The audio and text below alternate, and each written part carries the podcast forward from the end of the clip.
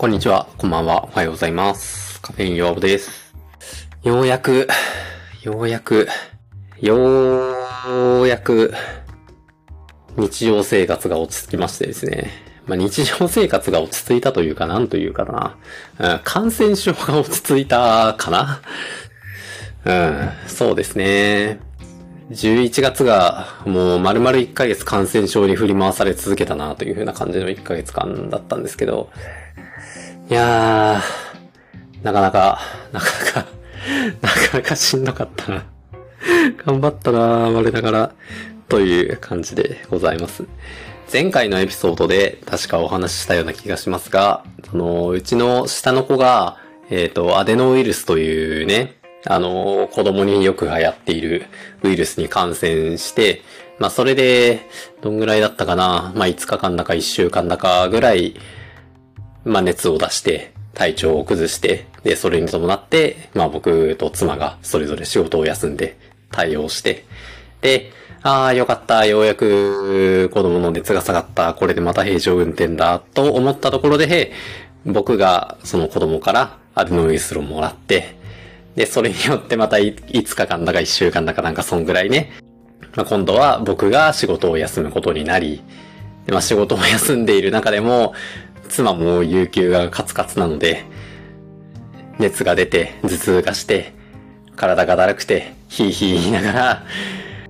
妻が夜勤に出ている間の子供のあれやこれやとかをこなし、で、ああ、よかった。ようやく自分もアデノウイルスから回復して、やっと仕事に復帰できるなってなったところで、今度は、えー、うちの長男の方がインフルエンザに感染しまして。で、そのインフルエンザがまた長くてですね、なんか、そのインフルエンザってね、小児のインフルエンザは、まあ大体長くても、3日から5日ぐらいで解熱するもんらしいんですよ。3日から5日ぐらいで熱が下がって症状落ち着いて、で、熱が下がってから、えっ、と、3日間ぐらい経過したら、保育園に行くのを再開していいよっていう風な感じで定められているそうなんですね。でもなんかわかんないけど、そう、すごい長くかかって、結局、8日間ぐらいずっと熱が出てたのかな？うん。8日間ぐらい熱がずっとなんか、じわりじわりとこう続いて続いて続いて続いて、で、そこからようやく安定したかと思いきや、今度は咳が残って、で、体力も落ちている雰囲気で、なんかヘロヘロになってて、それが、だんだん人ともにまあ回復していって、ようやく、また、我々二人は仕事に行き、子供たちが保育園に行き、という風なスタイルが再開できたよ。1ヶ月ぶりに、という感じですね。なんか、疲れちゃったな本当 なんですよね。で、僕もね、なんかそんなかんこんなで、その、子供たちの感染症の対応のために休むのと、まあ、自分が感染症になったことによって休むのと、っていうのが相まってね、もう、もう有給ないんですよ、本当に。有給の残日数がなくて、で、子供の看護休暇というものが世の中には存在しておりましてですね、その、まあ、子供が、いなんだったかな。小学生以下の子供が、その熱を出したり病気になったり、えっ、と、なんか予防接種に行ったりとか、そういうものものをするための休暇を子供一人に対し5回まで取っていいよっていう制度があるんですね。それはその有給とは別個で。なので、その、有給を残したまま、そういう子供の対応のために休んでもいいですよ。まあ、ただし、給料は発生しませんよっていう制度があるんです。で、ちょっと今後ね、その、有給を使わざるを得ないタイミングが、あとね、3回か4回かぐらい残ってるんですよ。その子供の保育園の関係とかでね。まあ、なのでちょっと最低限そこの回数は温存しておかねばならないなっていう風なことで、ちょっとこの子供の看護休暇というものが就業規則に載っていて、まあちょっとその制度を利用させていただきたいんですけど、っていうふうな話をこう持ってってですね。で、多分あの感じ、上司は知らなかったんでしょうね。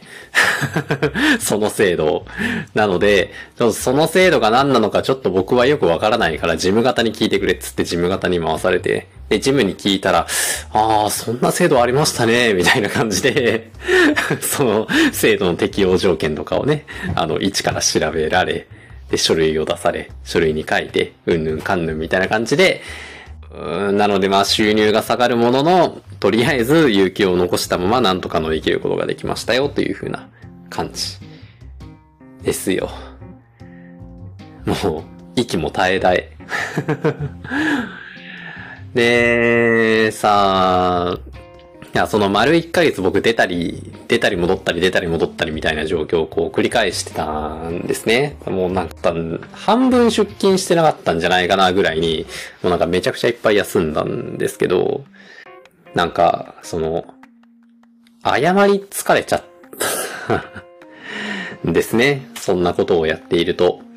その、これこれこうでお休みいただきまして、すいませんでした。ご迷惑をおかけしました。ありがとうございましたというのを、直属の上司にし、上の上司にもし、僕がリハビリを担当している利用者さんたちにし、利用者さんたちのご家族にし、まあちょっと状況によってその利用者さんに関わっている他のサービスの方々とかにも謝罪をし、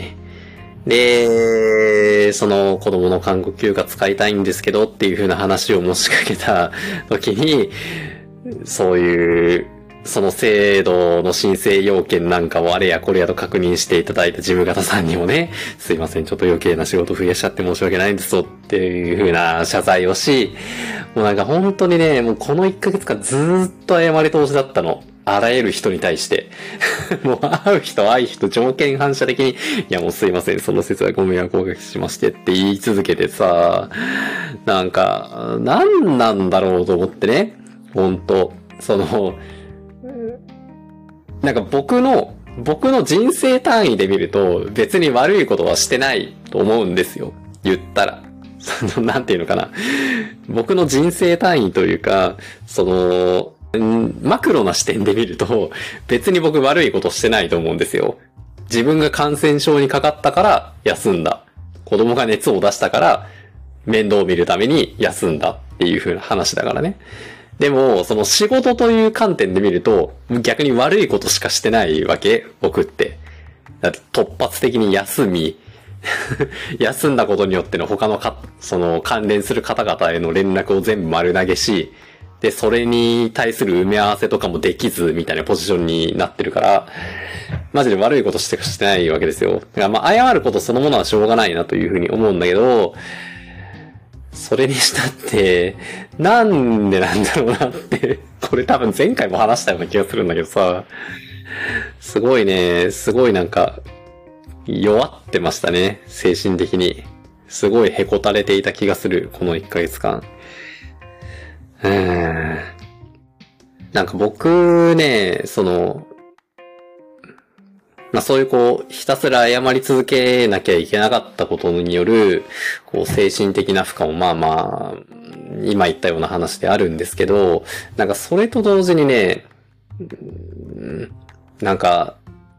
自分が、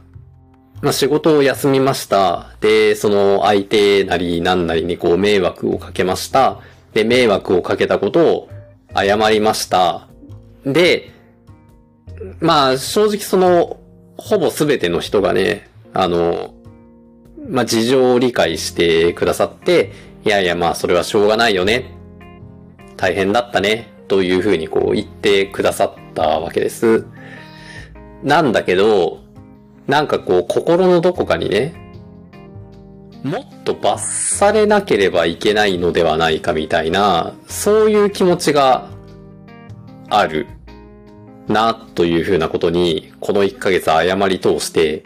気づかされたんですよね。これなんか多分僕昔からちょっとその気があると思うんですけど、その自分が意図してる意図してないに関わらず、まあ何かしらこう相手に迷惑をかけました、損害を与えました。で、謝罪をしました。ああ、いいよいいよ。こんぐらいっていうふうに言われました。いや、いいよいいよなわけないでしょう。もっとなんか、罵倒されてもいいぐらいのことを僕はやったと思ってますよ。みたいな、なんかそんな気持ちになっちゃうんですね。だから、なんていうのかな。そういうこう、怒られる、叱られる、うーん、なんか悪態をつかれるとか、そういう風なリアクションが自分の謝罪に対して返ってこないと、不安になるんですよね。今自分はすごい相手を気を使わせてしまっているのではないか、とか、その、な、なんだ、自分に配慮して、この人は損害を受けて不快な気持ちを我慢してくれているのではないか、とか、これだけの損害を僕は与えたのだから、もっと罰されて叱るべきであるみたいなね。なんかそういうね、気持ちが心のどこかにあるんですよね。で、多分これって、その、以前のエピソードで話題にした、その境界線バウンダリーの部分の、なんだ、なんて言うんだろうか、こう、障害というか、うん、問題があって、そういう認識になっちゃってるんだと思うんですよね。なんだろうな。その、自分がいて、相手がいて、自分と相手の間の境界線が仮に一本だと仮定したとして、自分が相手に対して何か迷惑をかけました、損害を与えましたというのは、その境界線が相手側に向かってゴリゴリゴリとこう出っ張っていって、その相手の領域を侵害している、削っている、みたいな、そういう風な認識でこれまでいたんですね。で、それに対して謝るっていうことは、その、出っ張らせていった境界線を自分の側に引き戻して、元あったこう中間地点に戻す、みたいな、そういう感じのイメージだったんです。なので、その出っ張らせた分境界線が戻ったからいいじゃないかっていう風な話なんだけれども、いやでも、境界線は確かに僕が謝って許してもらって戻して、ああよかったよかったかもしれないけど、でもあなたその、僕が境界線変に出っ張らしちゃった分の、そこの凹み残ってますよね、絶対。みたいな。だからその、相手に、なんか相手にない傷を想定してしまうっていうのかな。うーん。相手に、あなたはこういう傷がまだ残ってるはずでしょみたいなことを勝手に想像してしまうというのかな。うん。そういう考え方が根強く僕の中に今でもちょっといる気がするんですね。で、自分と相手の間に境界線が2本引かれていて、その境界線同士の間の中間地帯みたいなものが設けられているよという風な状況だった時に、まあ、一番最初の、まあ、僕が、あまあ、その、熱が出ました、急に休みましたによって、仕事上の役割を果たすことができませんでしたというのは、結果的に相手の境界線を歪ませることがあるかもしれないが、基本的には、その、双方の境界線の間の中間地点に置かれる出来事なはずだと思うんですね。だから、その境界線の間に置かれた、その僕が休んだ結果仕事上の責任を果たせませんでしたよという出来事に対して、相手は、こんな出来事があって、こういう風な迷惑がかかりましたよという、僕は僕で、その中間地帯にある物事に対して、こうこうこうこうこういう事情で、こうなってしまいました。ご迷惑をおかけしました。すいませんでした。っていうふうなことを言う、双方の境界線自体は犯されていない。なので、ことが起きました。謝罪しました。いやいや、全然そんなのいいですよ。で、その中間地点に置いてあるものが片付いて、めでたしめでたしに、正しい境界線、その正しく2本の境界線が引かれていれば、なるのではないかと思うわけですよ。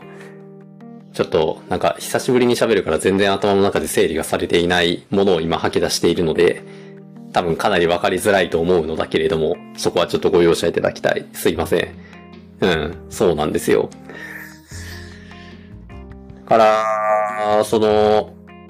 境界線、バウンダリーという風な概念を知って、自分が、うんと、その人であったり、物事であったりに対してこう触れて、その自分がこう受け止める側、受信する側になった時に、それでによって何かストレスが生じるみたいなのは、前より明らかに減ったと思うんですね。結構そこはこう気持ち穏やかにやれているような気がするんですけど、多分逆にその僕が発信する側になった時に、その僕が発信した言動行動が相手の境界線を障害するものではないっていう、なんかそこのこう、うん、イメージというかこう落とし込みみたいなものがなんとなくまだ自分の中でうまくいってないなっていうふうに思ったわけです。この1ヶ月間、謝り続けの1ヶ月に身を置いてね。これって、どうしたらいいのかなと思ってね。なんで受信する方はうまくいくのに、発信する方になると、うまくいかなくなってしまうんだろうか。うん。わかんないんですよね。これがね、効か不効か、時間だけは無駄にいっぱいあったので、なんでなんだろうなーっていうことをね、ずっと考えてたんですけど、なんかあんまりこうしっくりくる回答が自分の中に見つかってないんですよね。なんでかなただまあ、このね、その相手がこういう物事によって、うーんと、傷を負っているんじゃないか、まだこんな物事によってのこう、凹みが残っているんじゃないかみたいな、こうそういうところに思いを巡らせる能力って、まあなんかこう、割と今、理学療法士として働いている上では結構役立っているなと思うことも一方であってですね。それはその、うーん、ちょっとめちゃくちゃ話が脱線するんですけど、えっ、ー、と、我々の用語で、えー、する ADL とできる ADL っていう風な用語があるんですね。えー、ADL っていうのは、えっ、ー、と、Activities of Daily Living だったかな。日常生活動作という言葉を、まあ、省略して ADL っていう風に、あの、我々は呼ぶんですね。で、そのさっき言ったする ADL とできる ADL というのはですね、うん、例えば、そうだな。この人は、まあ、なんやかんやこう怪我をした人とかが、えー、リハビリを頑張ってしましたと。で、リハビリして、そうだな。前は、浴槽の縁がまたげなかったので、自分でお風呂に入れませんでした。でもリハビリ頑張ったんで、浴槽の縁なんとかまたげるようになりました。これで自分でお風呂に入れるようになると思います。っていう人がまあ仮にいたとして、で、この人はできる ADL として入浴ができるようになりました。入浴が日常生活の中で行えるようになりました。っていうふうな状況に今到達しましたと。で、じゃあ、